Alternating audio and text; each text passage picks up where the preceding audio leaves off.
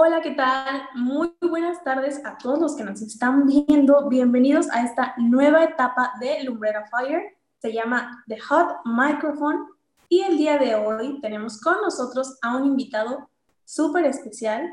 Él es Juan Alberto Torres, maestro de la Escuela de Comunicación y licenciado en Comunicación. Entonces, vamos a comenzar con esta dinámica. La primera parte consiste en hacerle una pregunta a nuestro invitado, una pregunta central, y él va a tener un minuto para contestarla. Yo voy a poner un cronómetro cuando cuente tres para que él comience a contestar. Entonces, la pregunta central va a ser, su trabajo ha hecho cuestionar sus valores y su moral. Entonces, comenzamos una, dos, tres. Sí, y en determinadas ocasiones o, sucesos han sido muy fuertes la decisión que debo de tomar con respecto a, la ética y sobre todo la responsabilidad social que em, pues tengo a cargo con mi profesión, tanto de ser maestro como comunicólogo. Listo. Muy bien, entonces. Excelente, muy bien. Vamos a empezar. Menos de un minuto. A ver. Bueno, entonces. vamos con las preguntas rápidas. Aquí tiene muy poquito tiempo para responder, entonces es así, rápido. Bueno, ¿ha mentido? Sí, muchas veces. ¿Le han ofrecido dinero fácil a cambio de sus servicios? Sí. ¿Preferiría vivir solo y rico para siempre o acompañado pero pobre? No, solo y rico para siempre. ¿Cuál es su comida rápida favorita? Los tacos. Si tuviera un superpoder, ¿cuál elegiría? Mm, leer la mente.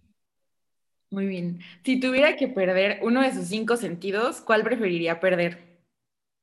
El olfato. ok. Descríbase en tres palabras. Tres palabras. Em, educado, divertido em, e inteligente. bien. Si fuera un animal, ¿cuál sería? Una suricata. ¿Quién es su ejemplo a seguir? Uh, mis papás. Si pudiera elegir ser alguien más, ¿quién sería? ¿Quién sería? Sería, siempre que quise ser el gobernador de Oaxaca. Si tuviera la oportunidad, sería el gobernador de Oaxaca. ¿Cuál es su mantra? Híjole, no sé. No sé, el, universo. Yo creo que sí. Ok. ¿Qué lo hace sentir amado? Eh, cuando me siento seguro, cuando soy yo, eh, ahí es el lugar correcto y me siento amado. ¿Cree que su trabajo es su pasión? Sí, honestamente sí es una de mis grandes pasiones. Si no la más importante, yo creo de las más importantes. ¿Confía en las personas que lo rodean en este momento? No. ¿Cuál es su mayor miedo? Mi mayor miedo, em, pues la muerte, sobre todo perder a las personas que, que estimas, a tus amigos, a tus papás. Yo creo que es el mayor miedo. ¿Se siente inseguro con alguna parte de su cuerpo? Sí, con mis pies o mis piernas. Siento que mis pies son pequeñitos. Bueno, calzo el 6, pero me gustaría a lo mejor un poco más grande. Y mis piernas pues son pequeñas, ¿no? Entonces yo creo que una pierna de Isa González soy yo completo. Entonces, eso, pero tiene sus ventajas también ser este Tampoco no dijo, pero si hubiese la oportunidad, a lo mejor me iría a Japón a operarme las rodillas, dijeron por ahí. si pudiera regresar al pasado, ¿elegiría una carrera distinta a la que tiene ahora? Sí, de hecho elegiría, estaría entre dos, patinaje artístico y cinematografía. las dos primeras que había pensado. Muy bien. ¿Cambiaría alguna parte de su proceso educativo? No, creo que lo que recorrí de de los lugares donde estudié, donde tuvo mi proceso de aprendizaje, fue muy bueno. No fueron escuelas particulares, la mayoría fueron públicas. Dijera la frase que el perico donde quieres verle, entonces no tuve problemas con eso. Ok. ¿En qué época le hubiera gustado vivir y por qué? En los años, ya sea 50, 40 o 50, por sobre todo el, la ropa, el outfit, toda la cuestión como muy, muy ordenada que había, los coches, los colores pasteles, todo eso me fascina y el vintage, ¿no? También me gustaría ver. Y también por la época de, del mundo, ¿no? Que estamos pasando después de las guerras mundiales, la Gran Depresión, todo lo que pasaba en el cine de oro mexicano, los años 40, 50, que fue ya la última parte del cine de oro mexicano y hubiese estado padre vivir esa época. ¿Le gustaría revivir algún día de su vida? Y si sí, ¿cuál sería? Híjole, sería en julio del 2014 en la Sierra Juárez de Oaxaca. Hasta ahí nada más voy a decir. Eh. Ah, está bien, eh, si pudiera pedir un deseo, ¿qué elegiría? Salud para todos. Yo creo que sería el más importante ahorita en este momento por todo lo que está pasando. Que todo el mundo. Pues sí. ¿Cuál es su primera meta a corto plazo? Híjole, em, a corto plazo, pues si se puede, ya en enero iniciar el doctorado en educación. ¿Le preocupa algo en este momento? Pues yo creo que sí, em, empezando por lo que comentaba, la salud, yo creo que esa es el, una de las preocupaciones que tengo, no solamente mía, sino también de todas las personas que están alrededor de mí. ¿Qué fue lo pues, que le ha pasado en su vida laboral? Lo peor que me ha pasado, em, pues pérdidas de, estudiantes.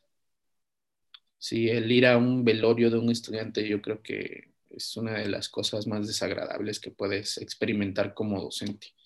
Ver el sufrimiento de los compañeros, de los familiares, de los papás, porque no, no te esperas, ¿no? De una persona muy joven.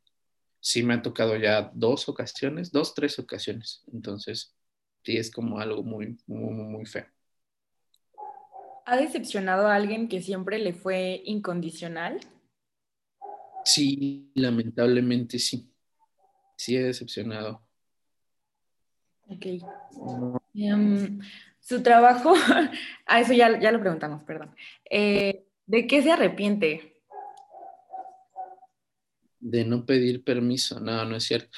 No sé, bueno, ¿de qué me arrepiento? Mm, de no haber eh, sido consistente en, lo que realmente a lo mejor me hubiese gustado estudiar.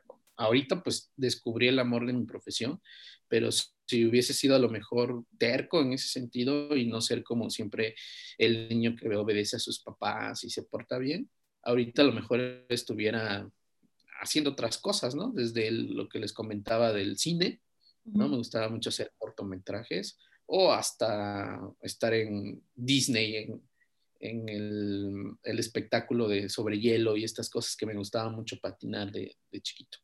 A lo mejor de eso sí, sí me podría arrepentir si lo veo así, de no haber a lo mejor sido como máster con ese sentido. No, yo sí me quiero ir a estudiar a Cuba, a cine, o, o irme a preparar a la academia para poder patinar sobre hielo y bla, bla, bla. Sí. ¿Qué es lo más aterrador que ha vivido? Lo más aterrador, hay una, dos, sobre todo un accidente, un accidente automovilístico tipo eh, Destino Final, no sé si han visto la película.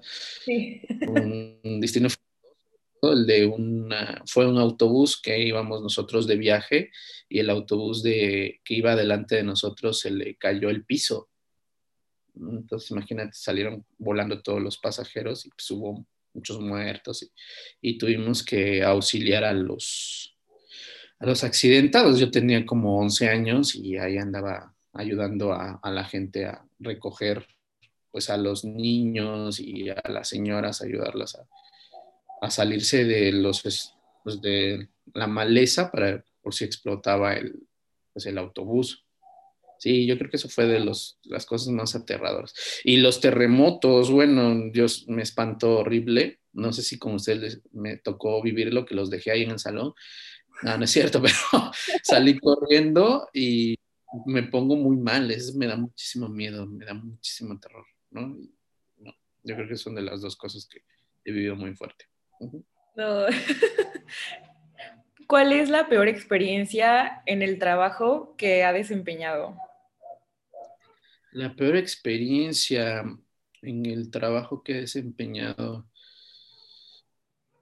no sé si sea peor experiencia, pero fue a lo mejor algo que más me desmotivó en, en el trabajo ver pues toda la precariedad que tienen ciertos grupos vulnerables cuando trabajaba en el gobierno y que el gobierno tiene toda la posibilidad para poder dar los recursos y no lo hace. Entonces se echan a perder ahí las cosas y el hecho de que los abuelitos o las abuelitas y los niños te pidan medicinas, inclusive bastones cada vez que vas y tú con cara de, es que no me lo, que no le puedo decir, no me los quieren dar, le digo, es que todavía no llegan y todo. Entonces, esa sensación no, nunca me gustó. Fue una de las causas por las cuales también me salí de, de trabajar en el gobierno, porque ya me desgastaba mucho, ¿no? En la cuestión moral y, ética, por las injusticias que hay, que no sé por qué no, sacan ese recurso, que no les cuesta nada, ¿no? que se echa a perder. Yo vi como unas 50, 60 eh, sillas de ruedas ya empolvadas y todo, y nunca, nunca la sacaron de ahí, todos los cuatro años que estuve. Entonces, pues no, eso fue como que algo que me desmotivó. Ok. Por último, ¿qué es lo más valiente que ha hecho en su carrera laboral?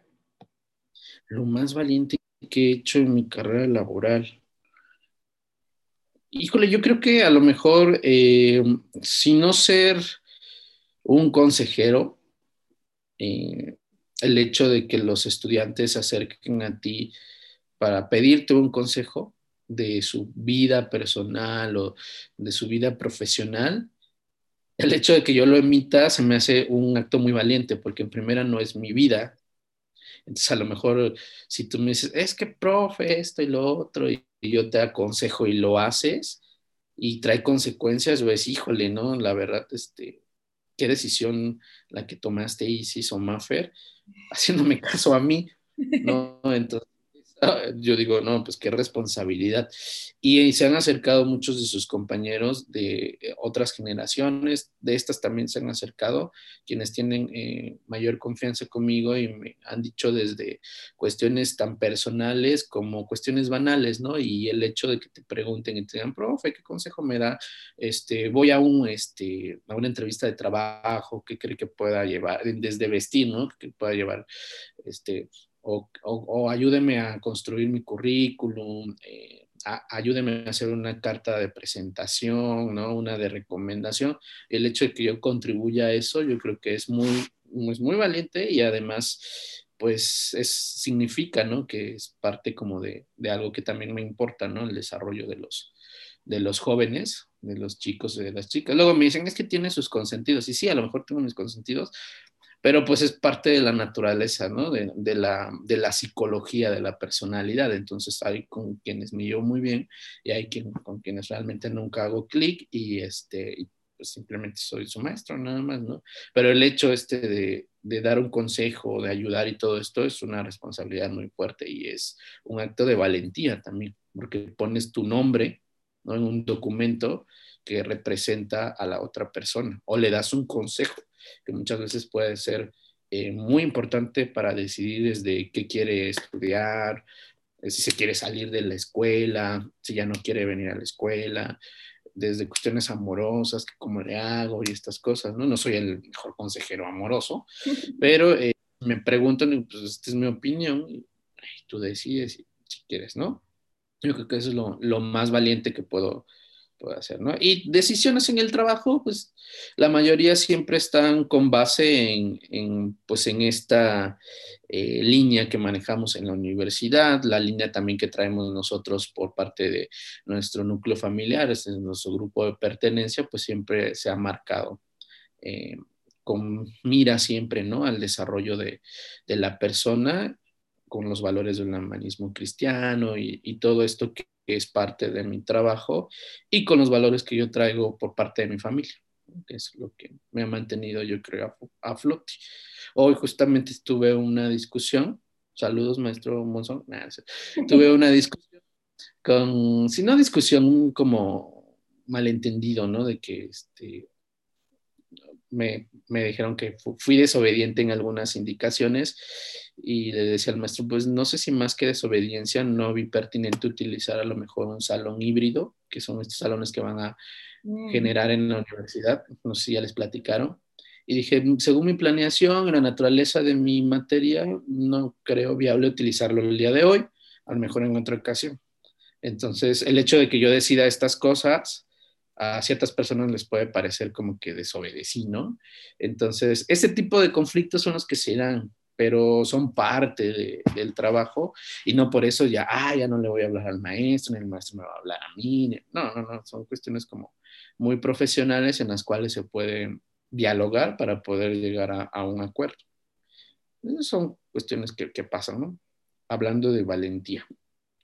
Nunca quedarse callados, eso es muy importante sobre todo si hablamos de valentía en, el trabajo, en la vida, si ven alguna injusticia, no se queden callados, ¿no? porque después la gente se agarra de eso para poder este, manipular. Entonces, como, como un consejo. Gracias, profe. Perfecto. 37. ¿Mande? 37 minutos. No, no fue tanto, no fue tanto. Como decían pues, que... Muchísimas gracias. bueno, no a ustedes por invitarme. ¿Iba a decir algo más, maestro? Creo que lo interrumpí. no, no, yo creo que, que no. ok. Que pues muchísimas gracias a nuestro invitado especial el día de hoy. La verdad es que tiene muchísimas cosas que seguramente le van a servir a cualquiera que lo vea o escuche este audio, tanto para su vida profesional como personal.